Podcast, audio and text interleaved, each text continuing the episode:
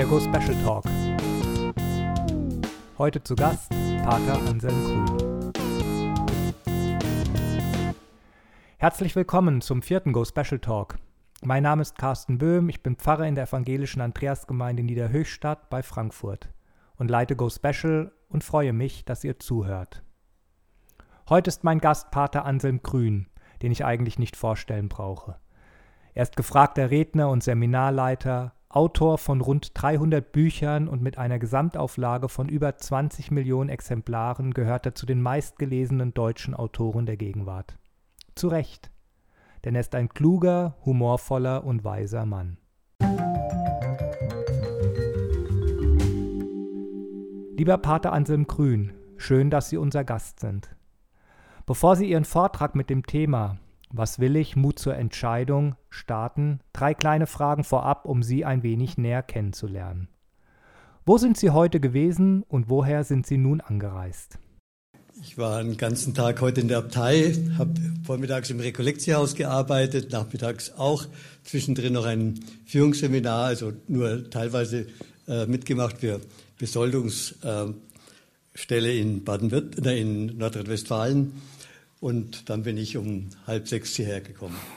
Vorher habe ich noch was geschrieben. Äh, ich schreibe gerade über ähm, Antiretikon, also für jeden Tag eine ja, der Anfechtung und dann ein Wort aus der Bibel als Heilungswort. Da schließt sich direkt meine zweite Frage an. Nach über 300 Büchern, zig Predigten, Vorträgen, Artikeln, woher bekommen Sie Ideen, Impulse und Inspiration für immer neue Bücher, Vorträge und Texte? Gut, dieser Impuls zu dem letzten Buch, der kam aus Taiwan von einer evangelischen Frau. Also da ist ein evangelischer Verlag, der meine Bücher äh, übersetzt. Äh, und die, wollt, die waren da fasziniert, weil ich mal davon erzählt habe, dass Evakius 600 oder 500 krankmachende Gedanken gesammelt hat und dagegen ein Wort aus der Bibel gesetzt hat. Und das hat die fasziniert. Dann wird, das können wir doch als Jahresbuch machen, für jeden Tag äh, eine Anfechtung und ein Wort. Okay. Und sonst, manchmal kommt von mir allein, von Gesprächen, äh, wo ich das Gefühl habe, ah, da, da, müsste man mal was äh, schreiben.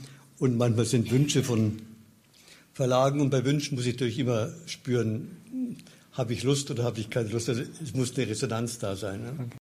Noch eine etwas persönlichere Frage. Sie haben letztes Jahr Ihren 75. Geburtstag gefeiert. Haben Sie noch einen Lebenstraum? Irgendetwas, was Sie unbedingt noch erleben möchten? Ich mache keine großen Pläne. Ich äh, arbeite so lange, bis es mir Spaß macht. Und äh, wie lange ich Vorträge halte und schreibe, das weiß ich nicht, das überlasse ich dem lieben Gott. Ähm, ich versuche einfach immer weiter zu suchen, ja, wie kann ich diese Botschaft immer wieder neu so verkünden, dass die Menschen sie verstehen und berührt sind. Aber mehr, äh, mehr Träume habe ich nicht. Nun zu Ihren Gedanken zum Thema Was will ich? Mut zur Entscheidung. Und im Anschluss kommen wir darüber ins Gespräch.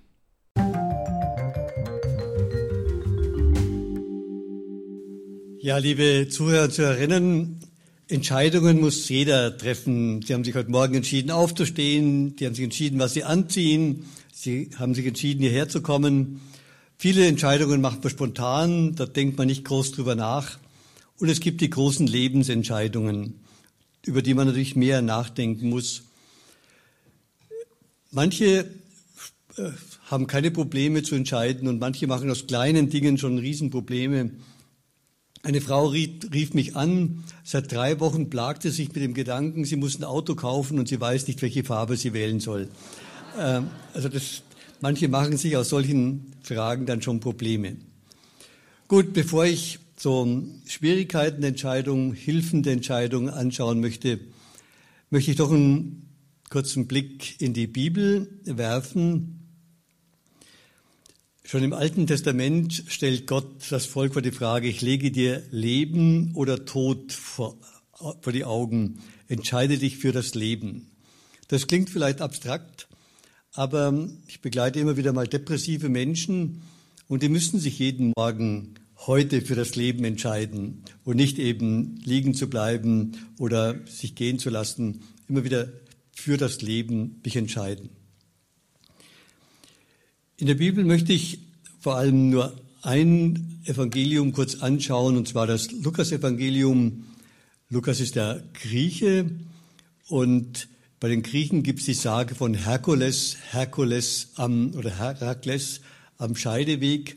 Der kommt an eine Kreuzung und weiß nicht, wie er, rechts oder links gehen soll. Kommen zwei Frauen. Die eine Frau steht für die Tugend, die andere für das Vergnügen und beide werben für ihren Weg. Und Herakles entscheidet sich dann für die Tugend, den Weg der Tugend. Dieses Thema Entscheidung wird zum Beispiel deutlich, wenn wir Lukas mit Matthäus vergleichen. In Matthäus gibt es die Bergpredigt, die acht Seligpreisungen. Da könnte man sagen, das ist der Weg Jesu zum gelingenden Leben, ein achtfacher Pfad zum gelingenden Leben. In der dritten Person, selig die Armen sind im Geist, ihre, ihnen gehört das Himmelreich, sind Wege, wie das Leben gelingen kann. Da spricht man von Bergpredigt, die Weisheit des Berges. Bei Lukas ist die Feldrede. Lukas, da steigt Jesus vom Berg herab und ist auf gleicher Augenhöhe zu den Menschen. Und er spricht sie persönlich an. Selig seid ihr Armen, denn ihr werdet reich werden. Und es gibt vier Seligpreisungen und vier Weherufe. Das zeigt, es gibt vier Wege zum Leben und vier Wege zum Nichtleben, zum Unleben. Und ich muss mich entscheiden. Und Jesus hat es in der zweiten Person. Er spricht den persönlich an und macht keine Lehre, sondern du musst dich entscheiden, ob du jammern willst über dein, äh, Arm, deine Armut oder ob du sie verwandeln willst in inneren Reichtum, dass du dich ganz und gar für Gott öffnest. Oder die Satten müssen sich auch entscheiden, ob sie sich damit begnügen oder ob sie es umkehren und wirklich ähm, zum Leben kommen. Zwei andere Bilder aus dem Lukas-Evangelium. Es gibt auch bei anderen Evangelisten natürlich Entscheidungssituationen, aber bei Lukas wird eine besonders beschrieben. Das gibt es drei Menschen, die Jesus nachfolgen wollen. Jesus nachfolgen heißt natürlich für die Menschen damals wirklich ihm nachfolgen, seine Worte hören und so weiter. Für uns kann es Verschiedenes heißen. Natürlich die Lehre Jesu äh, folgen, ihm folgen, aber Jesus ist auch ein Bild für den innersten Kern, dass Gott will, dass jeder Mensch ganz er selber ist. Gott macht sich von jedem Menschen ein einmaliges Bild, das nur für diesen Menschen stimmt und wir sollen dieses Bild leben. Und Jesus nachfolgen heißt eben meinen Weg mit Gott, meinen Weg, meinen persönlichen Weg, so wie Gott ihn mir zugedacht hat, gehen. Und da kommt der eine und sagt, ähm, ja, ich will dir unbedingt nachfolgen, aber ich will erst doch hingehen, um meinen Vater zu begraben. Und Jesus sagt das radikale Wort, lass die Toten ihre Toten begraben, komm und folge mir nach. Was heißt das? Manche Menschen möchten sich schon entscheiden, für das Leben ihren Weg zu gehen, den sie von Gott her spüren, aber mit Rücksicht auf die Eltern müssen sie warten, ich habe immer wieder erlebt, junge Leute, die sagten, ja, ich will gerne ins Kloster gehen, aber solange mein Vater lebt, kann ich das nicht. Das war für mich klar, dass der nie ins Kloster geht. Äh, wenn ich warte, bis die Eltern gestorben sind, ist es meistens zu spät, mich für das Leben zu entscheiden. Ich muss mich jetzt entscheiden. Natürlich soll ich die Eltern ehren und achten, aber die Entscheidung muss ich selber treffen und ich kann nicht ähm, immer nur die Bestätigung der Eltern erwarten. Das Zweite ist ähnlich. Da kommt auch einer, sagt, ich will folgen, aber vorher will ich noch Abschied nehmen von der Familie. Das klingt sehr plausibel. Aber Jesus sagt auch hier das radikale Wort, wer die Hand an den Pflug legt und zurückschaut, ist meiner nicht wert. Ich habe lange, 25 Jahre lang Jugendarbeit gemacht. Und da habe ich öfter erlebt, Jugendliche haben erzählt, ja, ich möchte unbedingt das studieren, aber meine Eltern sind so kleinkariert, die kapieren das nicht. Dann habe ich gesagt, du willst deinen Weg gehen, das finde ich toll, du willst dich entscheiden für deinen Weg, aber zugleich willst du, dass alle ihn toll finden. Wenn ich wirklich vor Gott meine Entscheidung gefällt habe oder das Gefühl habe, das ist mein Weg, dann brauche ich auch den Mut, den zu gehen und muss nicht bei allen Bestätigung holen. Dieses Bestätigung holen ist wie zurückschauen. Ich gehe einen Weg, aber dann schaue ich zurück, ob alle einverstanden sind. Wenn ich warte, bis alle einverstanden sind, ist es keine Entscheidung mehr. Dann erfülle ich ja nur die Erwartungen der anderen. Gut, das ist diese Worte und dann das andere, das kommt auch bei Matthäus vor, geht durch die enge Tür, denn der weite Weg ist der Weg, der ins Verderben führt. In meiner Jugend habe ich das immer so als Leistungsweg gesehen. Wenn ich alle Gebote Gottes erfülle, dann gehe ich durch die enge Tür und die Lachsen, die gehen halt den, den weiten Weg. Aber mir hat ähm, die Parabel von Franz Kafka da die Augen geöffnet. Sie kennen vielleicht die Schlossparabel, wo ein jüdischer Rabbi einen Traum hat, er soll nach Prag gehen und dann äh, ins Schloss, da ist eine Türe, die nur für ihn bestimmt ist. Er geht dahin, möchte eintreten, aber der Türhüter sagt, da kannst du nicht rein.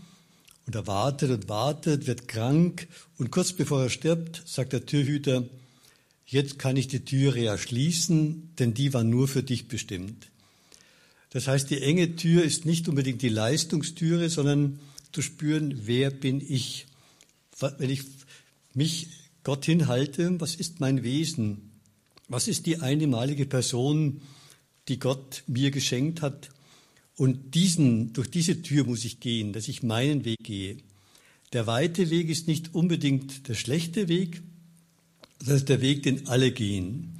Aber Leben, so sagt Jesus, heißt, du musst dich entscheiden, dein Leben zu leben. Dein Leben so, wie Gott es dir zugedacht hat. Gut, das vom Lukas-Evangelium, vielleicht noch ganz kurz ein Blick in die Theologie. Karl Rahner hat gesagt, der Mensch trifft nicht nur Entscheidungen, sondern der Mensch ist Entscheidung. Mensch, das heißt, sich entscheiden für oder gegen Gott, für oder gegen das Leben. Und der Mensch gestaltet seine Geschichte, seine persönliche Geschichte durch Entscheidungen. Wir legen uns auch ein Stück fest. Unser Leben ist nicht ein Programm, das im Computer vorprogrammiert ist und dann läuft es einfach ab, sondern wir gestalten unsere Lebensgeschichte und die Geschichte auch der Menschheit durch Entscheidungen. Karl Rahner hat da vor allem den evangelischen Religionsphilosophen Sören Kierkegaard äh, zitiert, der ja auch immer wieder davon spricht, dass der Mensch ähm, in die Entscheidung gestellt ist. Und Gott stellt den Menschen eben ganz wichtige Fragen, sich zu entscheiden. Die erste Frage an Adam, Adam, wo bist du? Und er schiebt ja die Verantwortung weg auf Eva, er stellt sich nicht dem Leben. Er entscheidet sich nicht, sein Leben zu leben. Oder dann eben die andere Frage an, an Kain, wo ist dein Bruder Abel? Auch er hat sich für das, den Tod entschieden und nicht für das Leben. Gut, es zeigt, wir sind verantwortlich auch durch unsere Entscheidungen. Wir gestalten Leben mit und wir gestalten auch die Geschichte. Und wir sehen ja, dass die Weltgeschichte auch abhängt von wichtigen Entscheidungen ähm, von bedeutenden Männern und Frauen. Gut, nun möchte ich vier Schwierigkeiten beschreiben, wenn Menschen Entscheidungen treffen, sowohl im kleinen wie dann auch im großen Bereich und dann im zweiten Teil mehr über Lebensentscheidungen. Die erste Schwierigkeit Viele Menschen wollen eine absolut richtige Entscheidung treffen. Es gibt aber keine absolut richtige Entscheidung. Die Theologie sagt, es gibt nur kluge Entscheidungen. Klugheit, Prudentia kommt von Providentia, Voraussehen, Entscheidungen, die einen Horizont eröffnen. Aber wer die absolut richtige Entscheidung, der kann sich nie entscheiden. Das sind die Perfektionisten, die blockieren sich selber. Nur zwei Beispiele. Ich halte ja viele Kurse und zum Beispiel halte ich oft ein kurzes äh, Impulsreferat, dann lade ich die Leute ein, in kleinen Gruppen sich zusammenzusetzen und sich auszutauschen. Das ist ganz harmlos, aber für manche ist das schon Entscheidung. In welche Gruppe gehe ich? Dann warten sie, dann gehen sie ja doch in die Gruppe, dann wird in der anderen Gruppe mehr gelacht und mehr geredet, dann denken sie, wäre ich doch lieber in die andere Gruppe gegangen. Also äh, so eine kleine Sache ist dann schon ein Mordsproblem dass sie sich nicht entscheiden können und die Entscheidung wieder rückgängig machen wollen und so weiter. Oder ähm, bei den Kursen ist ja meistens Buffet ähm, beim Essen und da merke ich, äh, da muss ich schon die Luft anhalten, wenn vor mir jemand steht, der sich ewig nicht entscheiden kann, welche Salatblatt er jetzt nehmen soll. Ähm, da merkt man auch, dass manche einfach keinen Schwung haben, sich zu entscheiden. Die brauchen alles sehr lang. Oder meine Schwester erzählte mir von einer Freundin, mit der geht es jetzt demnächst nicht mehr ins Café, weil das ist immer eine Tortur. Die, die muss sich schon mal entscheiden, an welchen Tisch. Dann geht es an den ersten Tisch, dann zieht's da. Geht es an den zweiten Tisch, dann kommt ein anderer Gast, der sich gleich daneben dran setzt, das ist ja zu nah. Also die muss sich dreimal umsetzen, bevor sie dann Kaffee trinken kann. Da merkt man, das ist schon anstrengend. Oder Sie kennen vielleicht auch Freunde und Freundinnen, mit denen Sie nicht mehr einkaufen gehen, weil die sich auch nicht entscheiden können. Gut, das ist so der Perfektionismus. Der zweite Grund, warum Menschen Angst haben, sich zu entscheiden, in der Entscheidung übernehme ich Verantwortung und dann bin ich auch kritisierbar. Können alle sagen, wie kann man nur so entscheiden? Hätte man doch wissen müssen. Ich habe mal für Offiziere der Bundeswehr einen Vortrag gehalten, die alle in Afghanistan stationiert waren.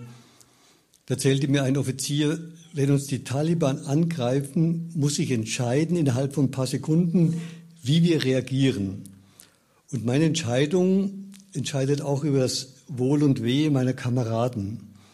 Ihr in Deutschland sitzt bequem im Fernsehsessel und wisst genau, wie ich hätte entscheiden sollen. Wir sind ja heute Zuschauergesellschaft und die Zuschauer wissen ja immer alles besser, wie der Trainer die Mannschaft aufstellen soll und so weiter. Aber sie entscheiden nicht, die halten den Kopf nicht hin. Wer entscheidet, macht sich auch angreifbar, er übernimmt Verantwortung.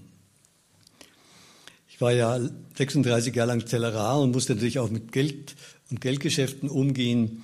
Und in der Finanzkrise 2008 habe ich natürlich auch was verloren. Da haben sich manche furchtbar aufgeregt. Wie kann man Geld anlegen, dass man was verliert? Da habe ich gesagt, das finde ich jetzt scheinheilig. Wer da nichts verloren hat, der hat vorher nichts gewonnen. Mir hat ein Banker erzählt, es ist immer so, der Sieg hat viele Väter, da sind alle am Erfolg beteiligt. Die Niederlage hat nur einen Vater, da sucht man einen Schuldigen. Und das ist halt wichtig. Ähm, wer entscheidet, muss auch dazu stehen, dass er mal verlieren kann und verliert. Gut, das ist so das zweite Problem. Das dritte Problem, jede Entscheidung engt ein. Eine Entscheidung für etwas ist immer eine Entscheidung gegen etwas. Und das, wogegen ich mich entscheide, das muss ich verabschieden oder wie die Psychologie sagt, das muss ich betrauern. Ein Beispiel, eine Studentin hatte tolle Noten, Sie hätte alles studieren können. Medizin, Musik, Mathematik und Sport. Und je mehr Möglichkeiten wir haben, desto schwerer tun wir uns oft. Sie hat sich dann für Medizin entschieden. Es ist wichtig, wenn ich mich für Medizin entscheide, muss ich das andere verabschieden. Es wäre auch schön, Musik zu studieren. Aber ich muss mich verabschieden und ich muss das betrauern. Betrauern, dass ich diesen Weg jetzt nicht gehen kann. Viele tun sich schwer, ähm, sich einzuengen. Sie wollen alle Türen offen halten, aber es sind irgendwann alle verschlossen. Die Studentin hat dann Medizin studiert. Nach zwei Jahren gibt es Physikum. Das ist eine ziemliche Paukerei. Und dann hat sie nachgetrauert. Hätte ich doch lieber Musik studiert, dann könnte ich jetzt so schön Klavier spielen. Betrauern und Nachtrauern ist ein Unterschied. Betrauern heißt, ich spüre den Schmerz, ich muss das verabschieden, Musik oder Mathematik oder Sport, und dann kann ich ganz diesen Weg gehen. Wenn ich aber nachtrauere, hätte ich doch lieber, dann nehme ich mir die ganze Energie weg. Und ich bin nicht richtig beim Studium, sondern bin immer zwischendrin. Begleite ja seit 26 Jahren im Rekollektiehaus Priester und Adelsleute, katholische, evangelische Pfarrer, Pfarrerinnen, äh, die so in Krise sind und oft auch Thema Entscheidungssituationen. Und da war das Thema eben Entscheidung, aber auch Betrauern mal sehr deutlich. Und wir hatten eine Teamsupervision. Und der Supervisor hat etwas humorvoll zu uns Mönchen gesagt, ihr müsst betrauern, dass ihr keine Frau habt. Ich muss betrauern, dass ich nur die Frau habe. Äh, klar, jedes Leben ist ist begrenzt. Und diese, wenn ich zur Grenze stehe, dann wird es wieder weit. Wenn ich aber alles möchte, dann komme ich nie durch eine Türe und das Leben weitet sich nicht. Das ist auch entscheidend. Der Mut zur Begrenzung. Damit tun sich heute viele Menschen schwer. Sie möchten alles haben. Aber ich kann nur etwas Begrenztes haben. Und wenn ich dazu Ja sage, wird das Leben wieder weit. Johannes Tauler, ein deutscher Mystiker, sagt, jede Entscheidung führt immer auch durch einen Engpass hindurch, wo es schwierig wird, ob das jetzt Medizinstudium wird, wo es schwierig wird oder eine andere Entscheidung. Und dann muss man durch den Engpass hindurch, damit es wieder weit wird. Natürlich sagen manche ja, aber ich weiß nicht, ob es durch einen Engpass geht oder ob es wirklich an die Mauer geht, wo es nicht weitergeht. Gut, es kann, gibt auch Situationen, wo ich eine Entscheidung revidieren muss, weil ich spüre, es geht nicht weiter. Ich komme an die Mauer hin. Aber trotzdem war die Entscheidung richtig, denn ich habe eine Erfahrung gemacht, ich hab, bin einen Weg gegangen. Im Deutschen haben wir das Sprichwort, Umwege erhöhen die Ortskenntnisse. Also der Weg war trotzdem wichtig, ich habe was erlebt und erfahren damit. Gut, das ist das dritte Thema. Die vierte Schwierigkeit, Entscheidungen zu treffen, haben einen lebensgeschichtlichen Hintergrund. Kann sagen, natürlich ist sehr plakativ, die Mutter hat die Aufgabe, dem Kind Urvertrauen zu vermitteln, dass es sich geborgen fühlt, willkommen fühlt auf der Erde. Und der Vater hat die Aufgabe, dem Kind den Rücken zu stärken, Mut zu machen, ins Leben zu gehen, was zu riskieren, was zu wagen. Theodor Bouvet, ein Schweizer Psychiater, sagt, Ideologie ist immer Vaterersatz. Also wenn einer zu väterliche Energie hat, dann braucht einen Rückgradersatz. Das sind die festen Normen, wo man ganz stur ist. Und ähm, das ist ein Rückgradersatz. Wir erleben es heute im Fundamentalismus. Das sind oft labile Menschen, die kein Rückgrat haben und die folgen dann so ganz starren Regelungen, wo ihnen alle Entscheidungen abgenommen worden sind, aber es ist eben kein Leben. Und da ist wichtig, den Rücken zu stärken. Menschen, die zu wenig ähm, väterliche Energie haben, die sind konfliktscheu und sie tun sich auch schwer mit Entscheidungen. Aber das soll keine Ausrede sein, denn Sigge Jung sagt, wir haben nicht nur den konkreten Vater, wir haben in uns ein Vaterbild, das ja auch diese Energie gibt und wenn wir von Gott als Vater oder Mutter sprechen, ist das durchaus auch eine psychologische Hilfe, dass jemand mir den Rücken stärkt, dass Gott mir den Rücken stärkt und ich den Mut habe, trotzdem zu entscheiden. Gott ist kein Kontrolleur, der aufpasst, ob ich alles richtig mache, sondern wie ein Vater, der den Rücken stärkt, probier es einfach. Gut, das sind die Hindernisse. Jetzt die Fragen, was hilft uns zu entscheiden? Gut, bei dem Thema ähm, absolute Entscheidungen, da hilft eben die Klugheit. Thomas von Aquin sagt, Klugheit ist die Befähigung, Entscheidungen zu treffen. Eine Klugheit weiß für den Augenblick, was richtig ist und wie ich mich entscheiden soll. Das Zweite, viele sind bei den Entscheidungen zu sehr bei anderen und nicht bei sich selber. Ich habe mit meiner Schwester darüber gesprochen, die auch Kurse gibt für Frauen. Und sie meint, manche Frauen tun sich schwer, Entscheidungen zu treffen, weil sie immer an den Vater denken, der sie als Kind vielleicht klein gemacht hat. Du, du weißt es nicht, du kannst es nicht. Und dann denken sie immer, was könnte der jetzt denken? Wichtig ist, bei sich zu sein, auf das eigene, auf die eigene innere Stimme zu hören und dann zu entscheiden. Das dritte ist, ähm, aus Vertrauen entscheiden, aber das kann man natürlich leicht sagen, wie soll ich vertrauen? Da möchte ich ein anderes Bild bringen. Wichtig sind bei den Entscheidungen nicht nur der Kopf, die, der Verstand, sondern auch die, das Bauchgefühl. Das ist nicht irrational, sondern im Bauch, so sagen die Gehirnforscher, sind ganz viele Nervenstränge, die ins Gehirn gehen. Die haben so die soziale Kompetenz, die spüren, passt der zu uns. Sie wissen das, wenn Sie Beziehungsprobleme haben, dann stopfen Sie entweder zu oder Sie haben keinen Appetit. So ist das ganz viel mit Beziehungen. Mir haben Menschen, Unternehmer, Abteilungsleiter, die andere einstellen sollen, erzählt, wenn ich nur nach den Kriterien gebe, nur nach den Noten, nach den Fähigkeiten, bin ich oft falsch gelegen. Wenn ich aber meinem Bauchgefühl gefolgt bin, war es stimmig, weil ich dann spüre, der passt zu uns. Ob der jetzt überbegabt ist, das ist noch nicht das Kriterium, sondern ob er auch passt in das ganze, die ganze Umgebung. Wenn die Frau erzählt, die beim Bayerischen Fernsehen arbeitet, die hat keine ähm, Führungsfunktion, aber ihr Chef lädt sie immer ein, wenn er jemand einstellt, komm dazu, weil er ihr vertraut von ihrem Gefühl. Nachher fragt er, was war dein Gefühl? Ähm, und ich denke, das ist ganz wichtig. Gerade wenn man jemanden einstellt, stimmt es, haben wir ein Gefühl für diesen Menschen. Ein anderes Beispiel, ich habe ein Buch gelesen von Urs Meyer, einem Schweizer Schiedsrichter, der da auch über Entscheidungen spricht und Schiedsrichter müssen ja ständig entscheiden und werden immer angegriffen für ihre Entscheidungen. Und er hat äh, das Länderspiel bei der Europameisterschaft 2004 England gegen Portugal gepfiffen. Halbfinale in der 89. Minute hat es 1-1 geheißen und hat ein englischer Stürmer ein Tor geköpft. Der Schiedsrichter war nicht nah genug am Geschehen, aber er hatte ein ungutes Bauchgefühl hat also das Tor nicht gegeben. War natürlich wütende Proteste. Und dann hat aber die Fernsehaufnahme gezeigt, es war ein Stürmerfaul, der hat sich aufgelehnt. Also da merkt man auch so Bauchentscheidungen, die sind einfach das Gefühl, ich spüre, da stimmt etwas nicht, die können durchaus sinnvoll sein. Eine andere Hilfe für Entscheidungen sind das, ist das Gebet.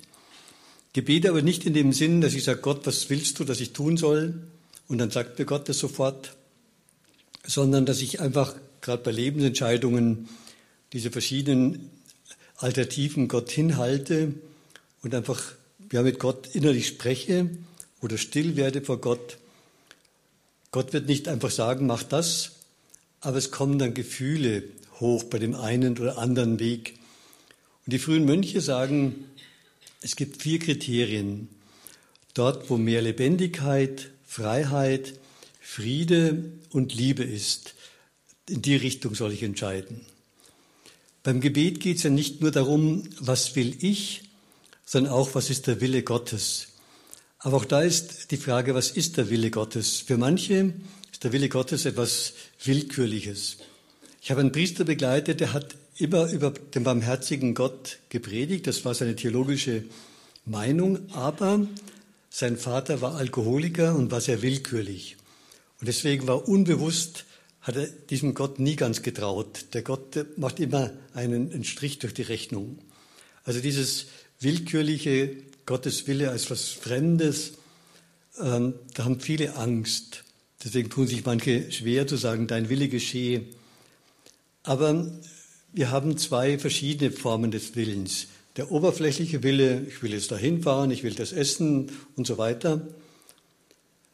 Und der Wille, wenn wir ganz still werden, wenn wir für Gott still werden, all die Gedanken loslassen und so in die Tiefe unserer Seele gelangen, was wir dort spüren als stimmig, dort ist unser Wille und der Wille Gottes identisch. Im Timotheusbrief heißt es, der Wille Gottes ist eure Heiligung. Also, dass ihr heil werdet, ganz werdet, dass es stimmig ist für euch. Das ist der Wille Gottes. Aber der kann natürlich dem oberflächlichen Willen auch entgegenstehen. Ich kenne ja alle den Gebetskampf Jesu am Ölberg. Jesus war nicht begeistert, jetzt diesen Weg des Leidens zu gehen. Er ringt mit Gott, aber dann sagt er, dein Wille geschehe. Wenn es dein Wille ist, ähm, so bin ich bereit. Er spürt, hätte natürlich auch sagen können, macht euren Dreck allein, und, aber er spürt, das ist der Wille Gottes hier, die Liebe durchzuhalten. Es gibt keine größere Liebe, als wenn jemand sein Leben hingibt für seine Freunde. Das war ihm dann klar, das war stimmig für ihn. Aber es ist oft ein Ringen, bis wir diesen tiefsten Willen erkennen. Gut, beten hat natürlich verschiedene Aspekte. Manche gehen eine Woche ins Kloster, in die Stille. Exerzitien, wie sie Ignatius von Loyola entwickelt hat im 16. Jahrhundert, waren eigentlich Entscheidungsexerzitien. Man hat eine Woche oder 30 Tage gerungen und dann sich entschieden für einen Weg. Oder heute gehen viele einen Wanderweg oder einen Pilgerweg nach Santiago. Die grübeln nicht den ganzen Tag dann drüber nach, wie sie sich entscheiden sollen, sondern sie laufen sich frei, um dann irgendwo offen zu sein, eine Entscheidung zu treffen. Es gibt auch Situationen, wo wir das Gefühl haben, ganz gleich, wie wir entscheiden, äh, wir ziehen immer den kürzeren, es, äh, es hat immer Nachteile. Wir stehen so manchmal mit dem Rücken zur Wand. Wie, sollen wir entscheiden? Wenn ich so entscheide, hat es Nachteile, so Entscheidung hat Nachteile. Da gibt es in der Bibel ja die schöne Geschichte von Jesus mit der Ehebrecherin. Ich möchte nicht die Geschichte als Geschichte auslegen, sondern nur das Thema Entscheidung. Die Pharisäer bringen die Ehebrecherin und sagen, Mose hat befohlen, sie zu steinigen. Also, sollen wir sie steinigen oder nicht? Und ganz gleich, wie Jesus entscheidet, hätte er verloren. Wenn er sagt, ja, steinigt sie, wenn alle seine Jünger enttäuscht geworden gewesen, wäre er auch nicht besser als die anderen. Wenn er sagt, nein, lasst sie frei, wäre er verhaftet worden. Und was macht Jesus? Das ist für mich auch psychologisch äh, interessant, wie Jesus reagiert. Der bückt sich einfach, der taucht ab, könnte man sagen. Der bückt sich auf die Erde und schreibt in den Sand. Die Exegeten haben sich lange überlegt, was könnte denn in den Sand geschrieben haben, alle möglichen Stellen in der Bibel rausgezogen. Für mich ist es einfach, der macht einfach Brainstorming. Der, der kritzelt in den Sand und beschäftigt sich somit und dann kommt das in Berührung mit der inneren Lösung und steht auf, ganz entspannt und sagt den genialen Satz, wer von euch ohne Sünde ist, werfe den ersten Stein. Jetzt ist er nicht mehr mit dem Rücken zur Wand, sondern er ist aktiv und kann sich wieder ganz entspannt beugen und bücken und weiterschreiben. Und als er sich wieder aufrichtet, ist keiner mehr da und sagt, Frau, hat dich keiner verurteilt. Auch ich verurteile dich nicht, geh hin in Frieden und sündige nicht mehr. Das ist für mich ähm, eine geniale Lösung, eben aus dieser mit dem Rücken zur Wand herauskommen, selber aktiv werden. Was heißt das für uns? Viele sagen, wenn sie eine Entscheidung treffen sollen, zum Beispiel in der Firma, soll ich den Posten annehmen oder nicht, ich muss erst eine Nacht drüber schlafen. Das ist auch, da tauche ich ja auch ab. Ich denke da nicht die ganze Nacht nach, sondern ich tauche ab und am nächsten Tag kann ich entscheiden. Aber manchmal verlangt jemand eben, du musst dich jetzt entscheiden. Und dann ist wichtig, nicht im Kopf zu bleiben und zu grübeln, wie soll ich denn entscheiden, sondern zumindest nach innen zu gehen, ins Herz oder auch zum Bauchgefühl, was spüre ich jetzt da? Will man da jemand eine Falle stellen? Warum muss der mich jetzt unbedingt jetzt vor die Entscheidung stellen? Dass ich einfach nicht sofort reagiere und in der Enge bin, sondern nach innen gehe, abtauche nach innen, um dort ein Gespür zu bekommen, soll ich entscheiden oder soll ich eine Frage stellen, warum willst du heute unbedingt Entscheidung? Reicht es nicht morgen auch noch? Also einfach, dass ich wieder aktiv werde. Gut, das ist ähm, das Gebet. Es gibt äh, noch konkrete andere Hilfen, Entscheidungen zu treffen. Und zwar Viele, vor allem bei Lebensentscheidungen, bleiben vor der Entscheidung stehen. Zum Beispiel, sie sollen sich entscheiden, in der Firma zu bleiben oder eine andere Stelle anzunehmen. Das heißt Ortswechsel, heißt für die Familie umziehen und so weiter, hat viele Folgen. Und da gibt es, viele sagen, was spricht dafür, was spricht dagegen. Aber sie bleiben immer vor der Entscheidung stehen und grübeln nur nach und suchen nach tausend Gründen. Eine Hilfe ist, in die Entscheidung hineinzugehen. Also mir vorzustellen, durchaus auch im Gebet, in zehn Jahren, ich bleibe bei der Firma, ich bleibe hier an diesem Ort wohnen und in zehn Jahren, ich gehe woanders hin äh, mit der Familie und so weiter. Und dann vergleiche ich wieder die Gefühle. Wo ist mehr Lebendigkeit, Freiheit, Friede, und Liebe und in die Richtung sollte ich gehen. Eine Form, die etwas variiert, ist, dass ich zwei Tage schwanger gehe mit, der eigenen, mit dem einen Gedanken, mit der einen Entscheidung und zwei Tage mit der anderen. Also ich stelle mir vor, Wenn ich aufwache, ist klar, ich bleibe die nächsten zehn Jahre hier. Und äh, beim Frühstück, wenn ich mit meiner Frau spreche, ist klar, wir bleiben hier. Wenn ich in die Arbeit gehe, den Kollegen, die, mit dem Gefühl, ja, das ist mein Ort für die nächsten mindestens zehn Jahre, vielleicht noch für länger. Zwei Tage gehe ich so mit dieser klaren Entscheidung, ich bleibe. Und dann zwei Tage mit der anderen Entscheidung, zu Morgen aufstehen, nein, ich werde jetzt gehen, das ist vielleicht noch ein Vierteljahr und dann gehe ich ganz woanders hin, neues, neues Weg. Und zwei Tage gehe ich schwanger mit dieser Entscheidung und dann nach vier Tagen vergleiche ich wieder. Wo war wieder mehr Lebendigkeit, Freiheit, Friede und äh, Liebe? In die Richtung soll ich entscheiden. Natürlich gibt es manchmal Situationen, wo es trotzdem keine Klarheit ist. Dann ist es auch wichtig zu entscheiden, dass jetzt die Zeit der Entscheidung noch nicht da ist. Es gibt Entscheidungen, die ich treffen muss, aber es gibt auch Entscheidungen, wo ich sagen kann, jetzt ist sie nicht da. Eine andere Hilfe sind innere Bilder, noch Träume. Allerdings sagt Sigge Jung, ich soll dem Traum nicht die Entscheidung überlassen. Der Traum ist nur eine Hilfe, ein Baustein, den ich berücksichtigen soll, aber die Entscheidung muss ich dann bewusst treffen. Dann haben wir Beispiele. Eine Frau erzählte mir, die hat eine Stelle bekommen in der Bibliothek, Unibibliothek in der fernen Stadt. Am nächsten Tag wollte sie dahin fahren und sich vorstellen. Und dann hat sie geträumt, dass in dieser Bibliothek Chaos ist. Dann hat sie angerufen, die kommt nicht. Hätte ich so nicht gemacht, ich wäre zumindest hingefahren. Aber ähm, das hat sich bestätigt, die hat, war so klar sich, dass der Traum äh, sie warnt, dahin zu gehen. Ein anderes Beispiel, vor 30 Jahren schon, kam ein junger Mann zu mir in Exerzitien und wollte in dieser Woche entscheiden, ob er seine Freundin, mit der er seit fünf Jahren befreundet ist, heiratet oder ob er sich trennen will. Beide waren in der Jugendarbeit tätig, beide haben sich gut verstanden, aber es war nicht die Traumfrau, ähm, die so ein Schmetterling erzeugt ist im Bauch.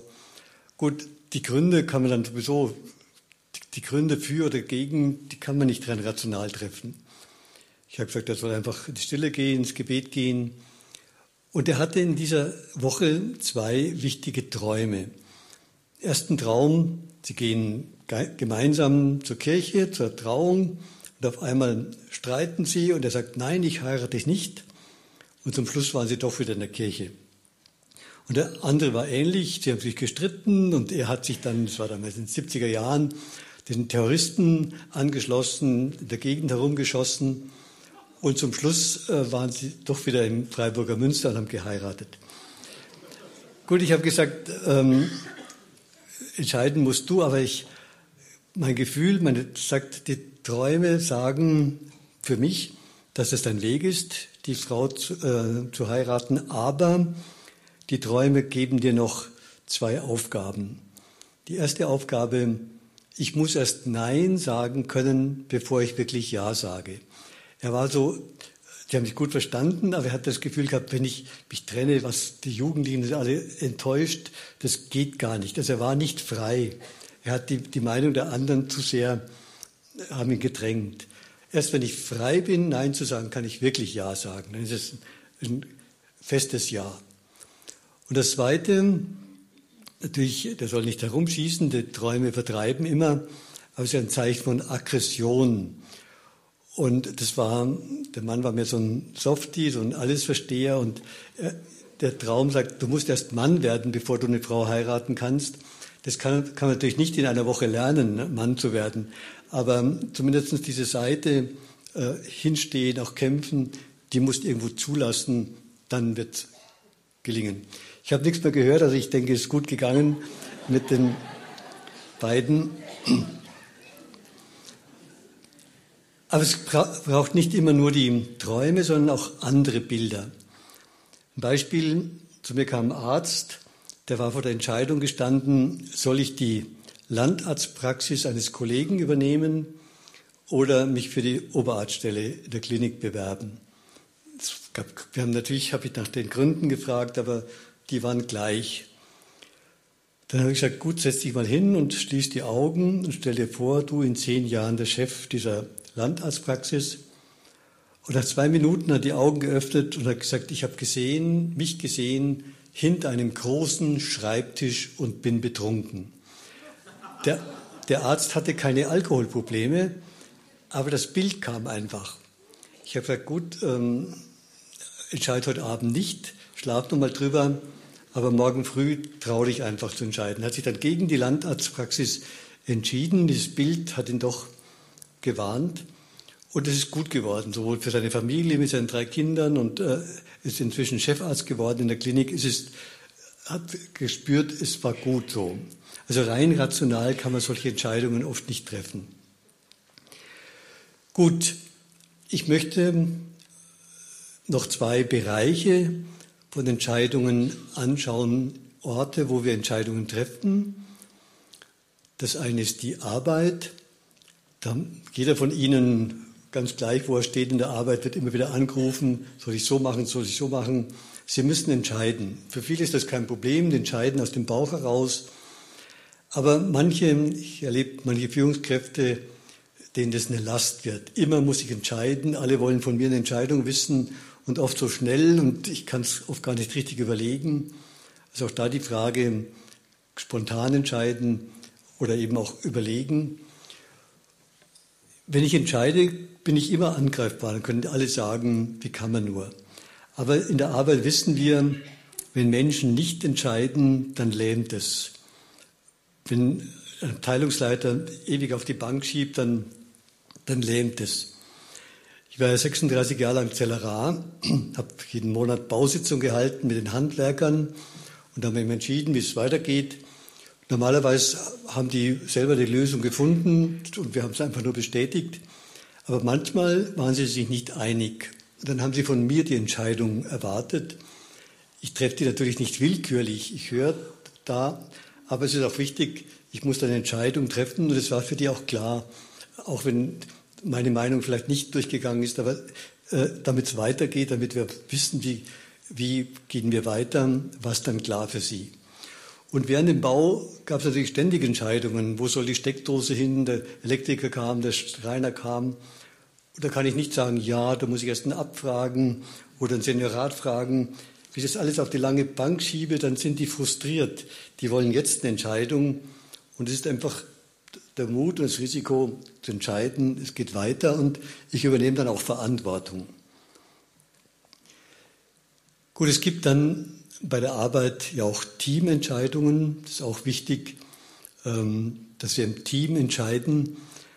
Aber da ist wichtig, wenn wir im Team entscheiden, muss ich auch den Kopf hinhalten. Ich kann mich nicht hinter dem Team verstecken. Leider manchmal auch in der Kirche. Ich habe es in der Diözese Aachen so erlebt. Die haben Unternehmensberatung McKinsey genommen und die haben gesagt, sie müssen so und so viele Stellen streichen. Dann haben die einfach sich hinter die Entscheidung der Unternehmensberatung versteckt und dann die Leute gekündigt. Das kann sich heute eine gute Firma nicht mehr leisten. Ähm, ich habe ja viele Führungsseminare und bei einem sagt ein Führungskraft, ich habe eine ganz schlimme Woche vor mir, ich muss 80 Leute entlassen. Natürlich haben die anderen gesagt, ist es wirklich notwendig, gibt es keinen anderen Weg und so weiter, haben alle diskutiert, aber es gab keinen Weg. Da hat einer gesagt, gut, wenn es wirklich keinen Weg gibt, aber ich rate dir, sprich mit jedem Menschen, den du entlassen musst, persönlich. Nach vier Wochen war die Fortsetzung von dem Kurs und der erzählte, ja, es war eine schwere Woche mit viel Tränen, aber er konnte jedem in die Augen schauen. Und das war eine Entscheidung, ich muss dann hinstehen, ich muss Verantwortung übernehmen und dann eben ähm, auch in Kontakt treten mit diesen Menschen, mit seiner Familie, ähm, das ist nicht einfach, so eine Entscheidung dann durchzuziehen, aber eben vermitteln mit diesen Menschen und zugleich Hoffnung zu geben. Ich darf niemanden entlassen, dem ich die Hoffnung nehme. Ich muss immer zugleich Hoffnung ähm, vermitteln. Ich habe oft für Daimler Kurse gehalten und einen Abend war immer ein Gespräch mit dem Abt Fidelis damals. Und dann haben die, wollten immer wissen, wie werden im Kloster Entscheidungen getroffen. Bei uns ist ganz klar, der Zellerat bis 10.000 Euro, der Seniorat bis 100.000, dann der ganze Konvent bei Bauten. Und der Abt sagte, wenn ich spüre, es gibt eine Kampfabstimmung, dann verschiebe ich die Entscheidung.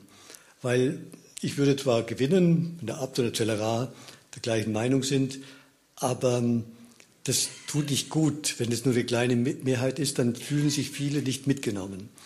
Wir verschieben die Entscheidung, reden nochmal mit denen, die anderer Meinung sind. Und dann war meistens nach ähm, zwei Wochen von 50 Stimmen waren da vielleicht vier oder fünf Nein-Stimmen. Das ist normal. Aber die Daimler-Leute waren dann verwundert, sie sagen, wir sind immer unter Druck zu entscheiden. Und einer meinte, manche Rückrufaktionen sind dem geschuldet, dass wir zu schnell entscheiden. Es gibt in religiösen Orden manchmal die Meinung, wir müssten so lange beten, bis wir einstimmig entscheiden. Davon halte ich ehrlich gesagt nicht viel, weil das kann sehr autoritär sein. Wir müssen so lange beten, bis alle meiner Meinung sind. Ähm, also da muss man aufpassen, dass man das Gebet nicht manip ja, als Manipulation missbraucht. Die anderen Stimmen haben auch eine Berechtigung und es ist wichtig, die ernst zu nehmen, aber es ist dann auch wichtig, äh, wenn ich das ernst genommen habe, trotzdem eine Entscheidung zu treffen. Gut, der andere Bereich ist die Familie, die Partnerschaft. Meine Frau erzählt, ihr Mann ist etwas entscheidungsschwach. Seit fünf Jahren redet er davon, dass er ein neues Auto braucht, aber es geschieht nichts. Und das ist dann auch frustrierend, wenn man immer darüber redet, eigentlich müssten wir und es geschieht nichts. Ähm, also auch da muss man Entscheidungen treffen. Oder ja, was die, was die Familie macht. Oder die Kinder stellen sich ständig vor Entscheidungen. Darf ich da hingehen? Darf ich da übernachten bei der Familie und so weiter? Da müssen sie auch entscheiden. Entscheidungen die sind nicht willkürlich, die sie treffen. Sie brauchen eine Linie. Ähm, und dann ist es für die Kinder auch klar, wenn sie sagen, ja, da muss man erstmal überlegen, einen Familienrat machen und so weiter, dann werden die Kinder von allein entscheiden und ähm, sie laufen hinterher. Entscheiden heißt aber nicht immer nur nachgeben. Meine Schwester erzählte mir, als ihr der drei Kinder und als der Sohn 13 Jahre alt war, hat er gesagt, ja, wir machen jetzt ein Zeltlager. Da hat meine Schwester nachgefragt, ja, und mit wem? ja, so Buben, Mädchen mit 13, 14 Jahren. Da hat gesagt, ja, und wer ist verantwortlich? Wir brauchen keinen, machen wir selber. Da gesagt, ja, ist kein Erwachsener dabei? Na, machen wir alles selber. Er gesagt, na, das kann ich nicht erlauben, da gehst du nicht hin. Natürlich hat er dann rebelliert und die Kinder haben es halt gut drauf, die Eltern zu verunsichern, du bist verklemmt, die anderen haben auch keine Probleme damit und so weiter. Meine Schwester gesagt, gehst du aber trotzdem nicht hin. Und nach drei Wochen kam er und sagte, du kümmerst dich wenigstens um mich. Die anderen Eltern sagen ja nur ja, damit sie Ruhe haben. Also der Sohn hat genau erkannt, eine Entscheidung, auch wenn sie ihm nicht passt, ist besser, als nur einfach alles, nur seine Ruhe zu haben. Kinder brauchen auch Entscheidungen, die sich reiben können. Hans Jeluschek, ein E-Berater, ähm, schreibt davon, dass es in vielen Familien ja ein Problem ist, was macht man am Wochenende, wer entscheidet, entscheidet immer der Mann oder immer die Frau. Und da gibt er eben den Rat, ein Wochenende der Mann, ein Wochenende die Frau. Und dann sagt die andere nicht, aber ich habe jetzt keine Lust, äh, sondern ich lasse mich mal auf das ein, was der Mann, was die Frau vorschlägt. Und es ist eine Herausforderung, Neues zu erleben. Wenn die Frau erzählt, wenn die Familie Urlaub macht, die Kinder sind acht und zehn Jahre alt, muss sie alles entscheiden, wohin sie geht, welche Pension und so weiter. Also die Mutter muss alles entscheiden und die Familie kann dann nur kritisieren. Ja, die Pension war aber nicht, diesmal nichts. Die Mutter ist sogar fürs Wetter verantwortlich. Ja, wenn es regnet, ist sie auch verantwortlich. Ähm, dann merkt man, das auch Feigheit. Ja, man schiebt einem die Verantwortung zu und dann kritisiert man ihn. Da ist auch wichtig, ähm, eine klarere Entscheidungsstruktur zu machen. Wie geht das? Deluschek als E-Berater sagt dann, manche Leute meinen, die Liebe ist ein Prozess und die braucht keine Entscheidungen. Aber er sagt, nein, die Liebe braucht auch Entscheidungen, die gibt ja Stabilität und dann kann die Liebe wachsen. Er spricht so, wenn keine Entscheidung ist, dann plätschert es so dahin, dann gibt es die verjährten Liebespaare, wo dann irgendwann auch keine Kraft mehr da ist. Und natürlich gibt es dann innerhalb der Ehe immer wieder neue Entscheidungen. Ich habe mich für den Partner, die Partnerin entschieden, aber dann verliebe ich mich in eine andere Frau, einen anderen Mann. Das Verlieben selber kann man nicht verhindern, aber wie ich da entscheide, wie ich reagiere, das ist meine Entscheidung. Und normalerweise ist das Verlieben ein Ausdruck, dass der andere in mir etwas wachruft, was in mir ist, was ich aber bei mir übersehen habe oder nicht genügend gelebt habe. Und dann wäre es die Herausforderung, das in mir zu leben. Ein Beispiel, eine Ärztin, geschieden, alleinerziehend mit vier Kindern, ähm, hat sich verliebt in einen Kirchenmusiker, aber der Kirchenmusiker hatte schon zwei andere Frauen. Und ihre Freundin haben gesagt, lass den doch los, der, der, der verletzt dich nur. Aber sie kam nicht los. Dann kam sie zu mir und ich habe nicht gesagt, du musst irgendwas tun, sondern ich habe gesagt, was ist denn das? Was fasziniert dich da so an diesem Mann?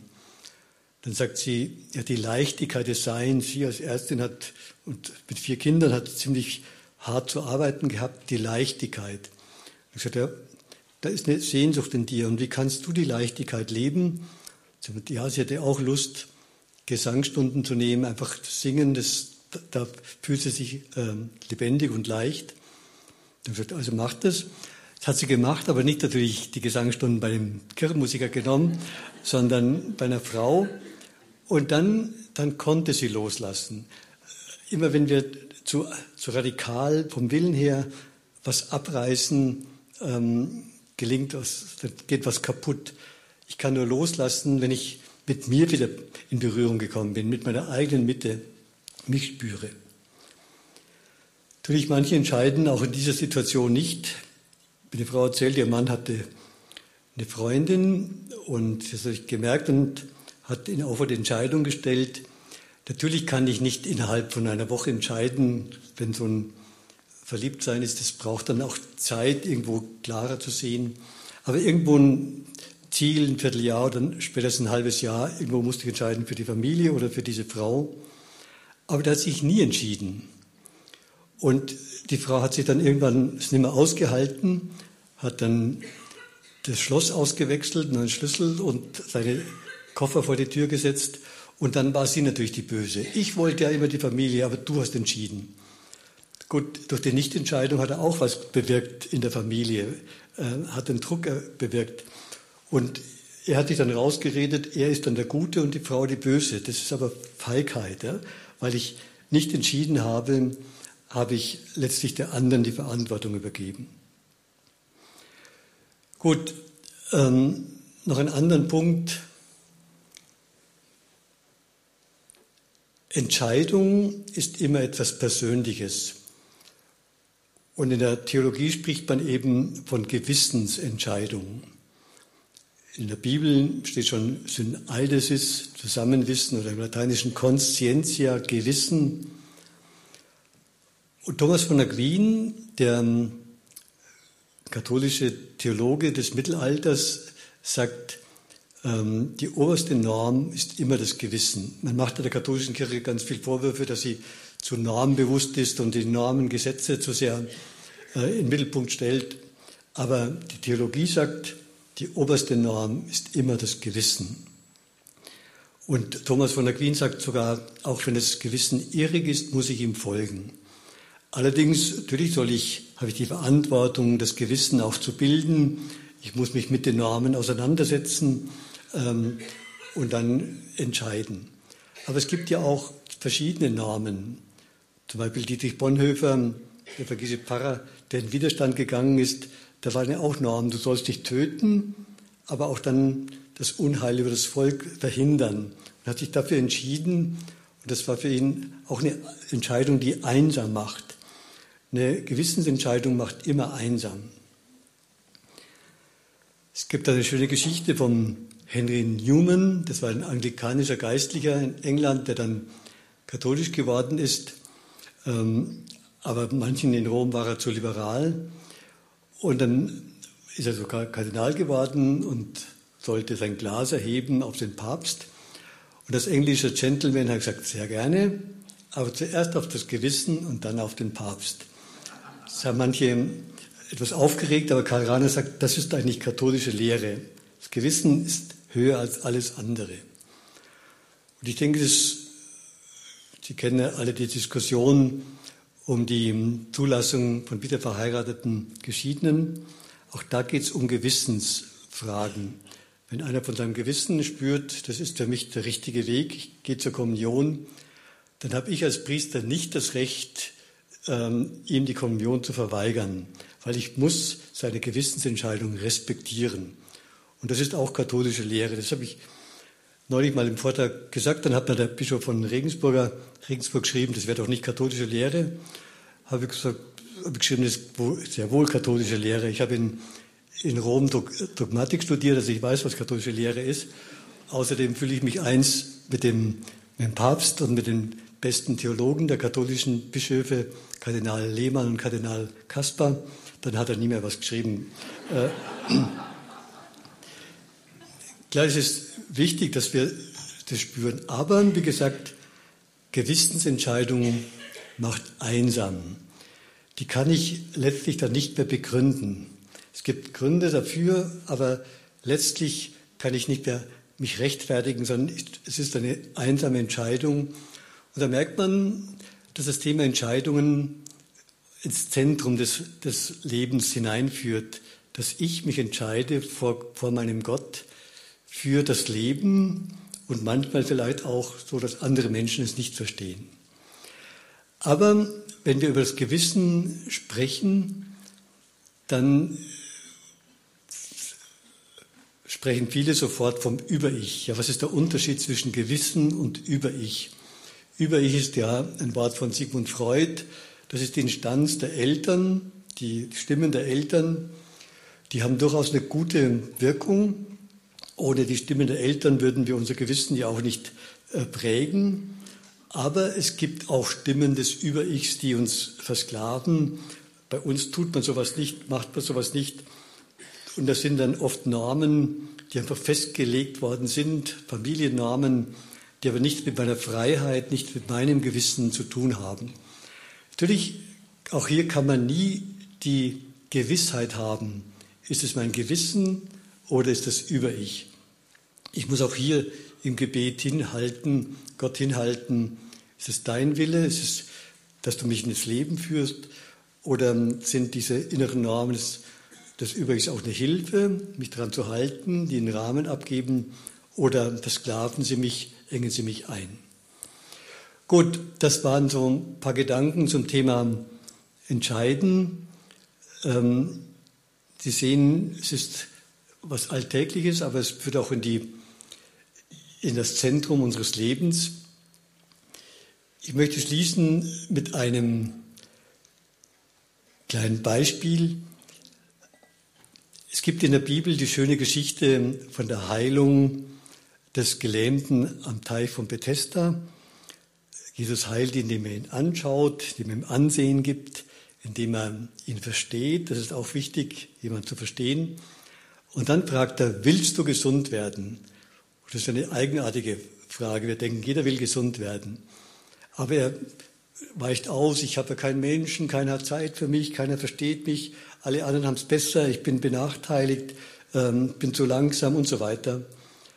Und auf dieses Jammern hin sagt Jesus nicht, ja, du armer Kerl, ich helfe dir schon, sondern er konfrontiert ihn mit dem Satz, steh auf, nimm dein Bett und geh.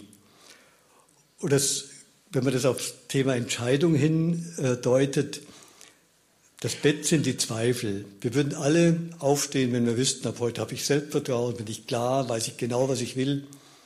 Aber wir haben ja immer Zweifel. Steh auf, nimm dein Bett und geh. Das ist für mich ein wichtiges Bild. Als ich vor 40 Jahren angefangen habe, Kurse zu halten, habe ich mir ganz viel Gedanken gemacht, wie ich den Kurs aufbaue, damit alle zufrieden sind. Und nach jedem Kurs war ich total gestresst. Heute mache ich mir natürlich Gedanken, aber dann gehe ich mit dem Wort in den Vortragssaal, steh auf, nimm dein Bett und geh, mach das, was du jetzt spontan spürst. Und das könnte Ihnen auch helfen. Nur ein Beispiel. Die Frau erzählte mir, für sie ist schon Stress, wenn sie zum Geburtstag eingeladen ist. Dann überlegt sie, was ziehe ich an. Das ist der erste. Das nicht zu feierlich ist, nicht zu leger. Was ziehen die anderen an? Also ähm, macht es abhängig davon. Die zweite Frage, äh, was bringe ich als Geschenk? Das, das nicht zu kleinkariert ist, aber nicht zu groß, nicht, keine Erpressung. Also manche grübeln, grübeln nach ähm, und wann sie kommen, zu spät, zu, zu, zu früh und so weiter. Sie kennen so einfache Fragen, kann man ganz viel Energie verschwenden. Da wäre es auch schön zu sagen, ich habe die Zweifel, viele Gedanken. Steh auf, nimm dein Bett und geh. Nimm dein Bett und den Arm, all die Zweifel und den Arm und geh einfach und denk nicht ewig drüber nach.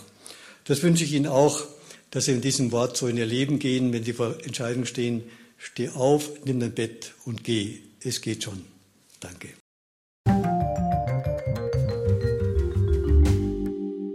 Danke für den Vortrag und die vielen Gedanken und Impulse. Und nun möchte ich darüber noch mit Ihnen ins Gespräch kommen. Meine erste Frage. Es wurde klar, dass es Mut zu Entscheidungen braucht.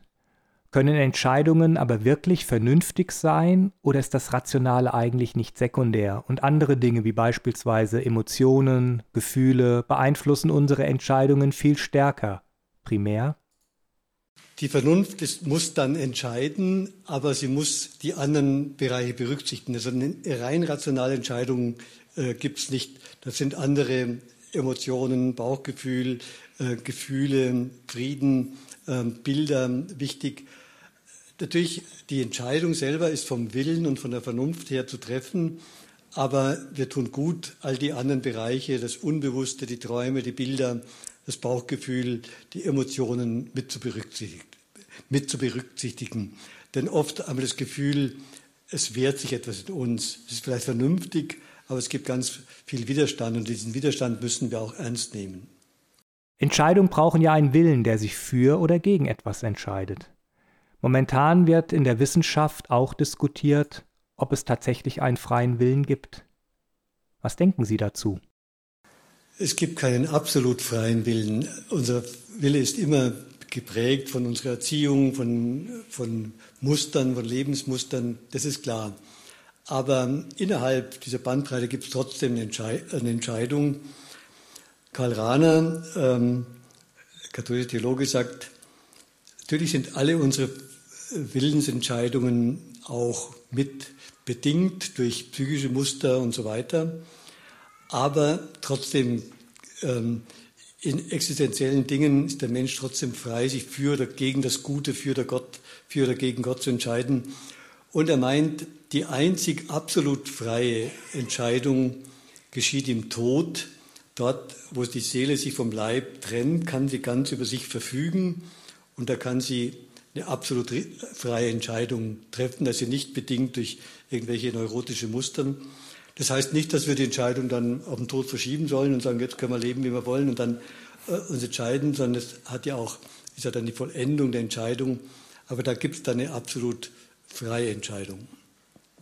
Manchmal trifft man eine Entscheidung nach bestem Gewissen. Die Folgen der Entscheidung sind dann aber verheerend. Gibt es denn tatsächlich gute Entscheidungen, rund um gute Entscheidungen? Gut, ich würde zwei Antworten geben.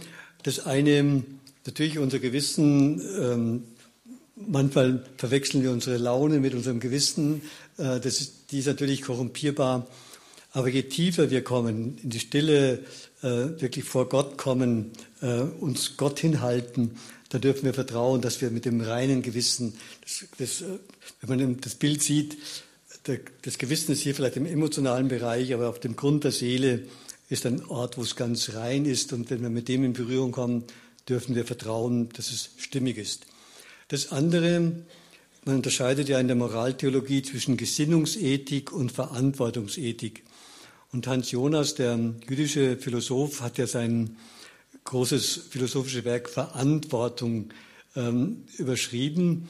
Und das heißt eben auch die Frage, wenn ich eine Entscheidung treffe, muss ich auch die Folgen überleben. Und zwar die Verantwortung für die Zukunft. Und heute sind unsere Entscheidungen auch wichtig für die künftigen Generationen. Können die noch in dieser Welt leben? Also äh, welche, welche Folgen haben meine Entscheidungen für die Umwelt, für die Natur, für die Menschheit?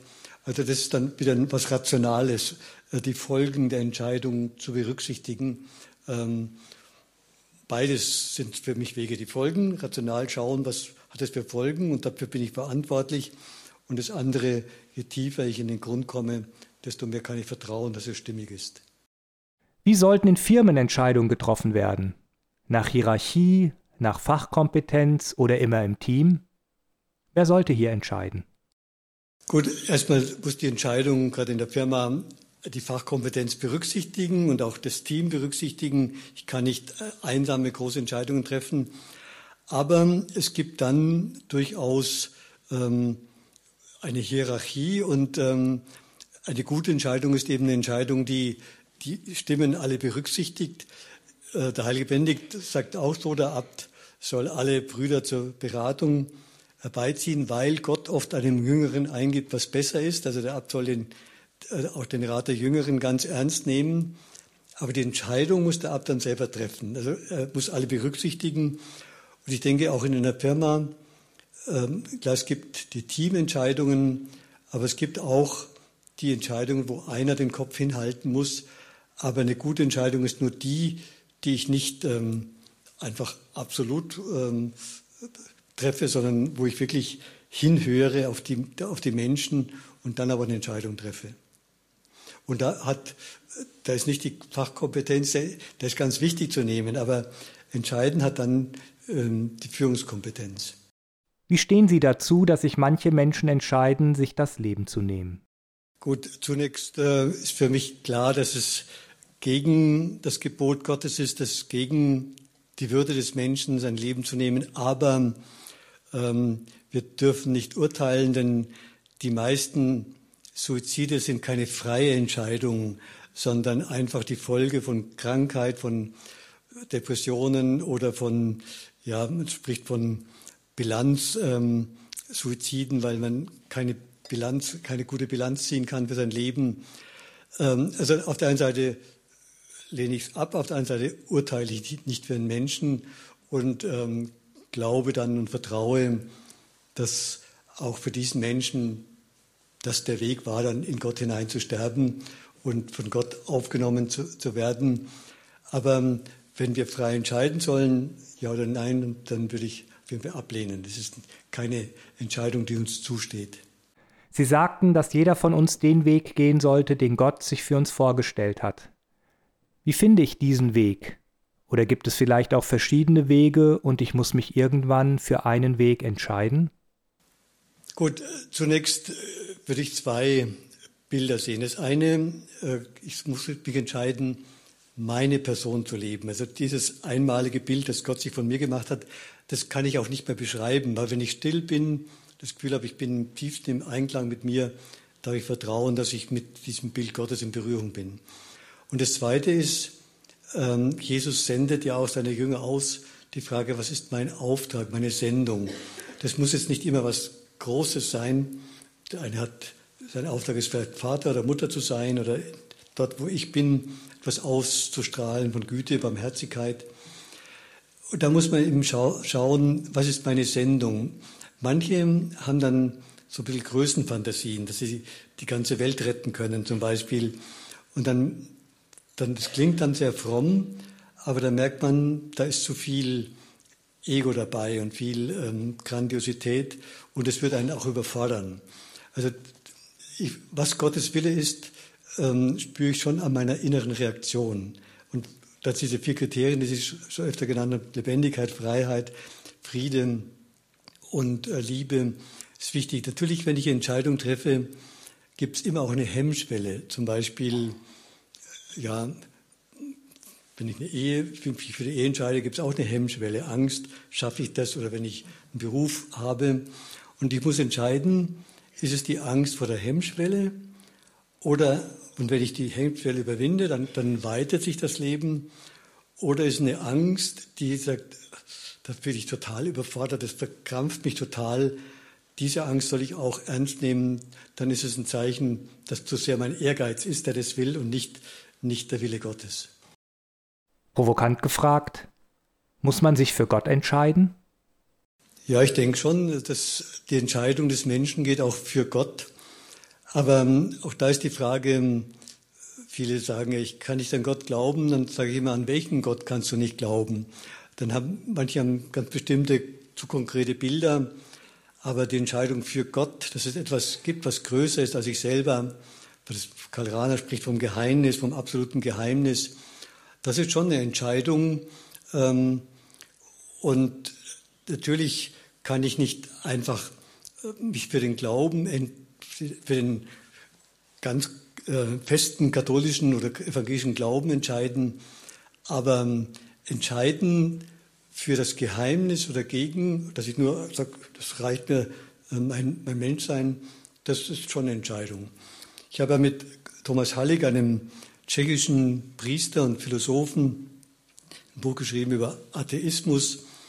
Da gibt es eben drei verschiedene Formen von Atheismus. Den gleichgültigen, die einfach nur, nur halt das Materialistische sehen, die haben sich auch entschieden für kein Leben. Also das ist eine Entscheidung gegen Gott.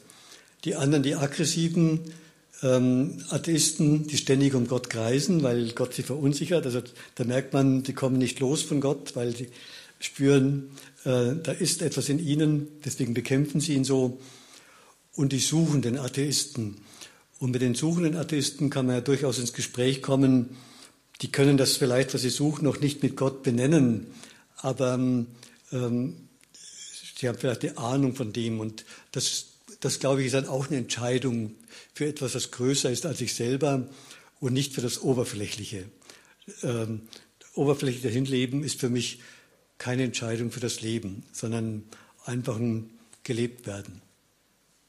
Und zum Leben gehört auch, dass etwas größer ist als ich selber und das ist letztlich Gott.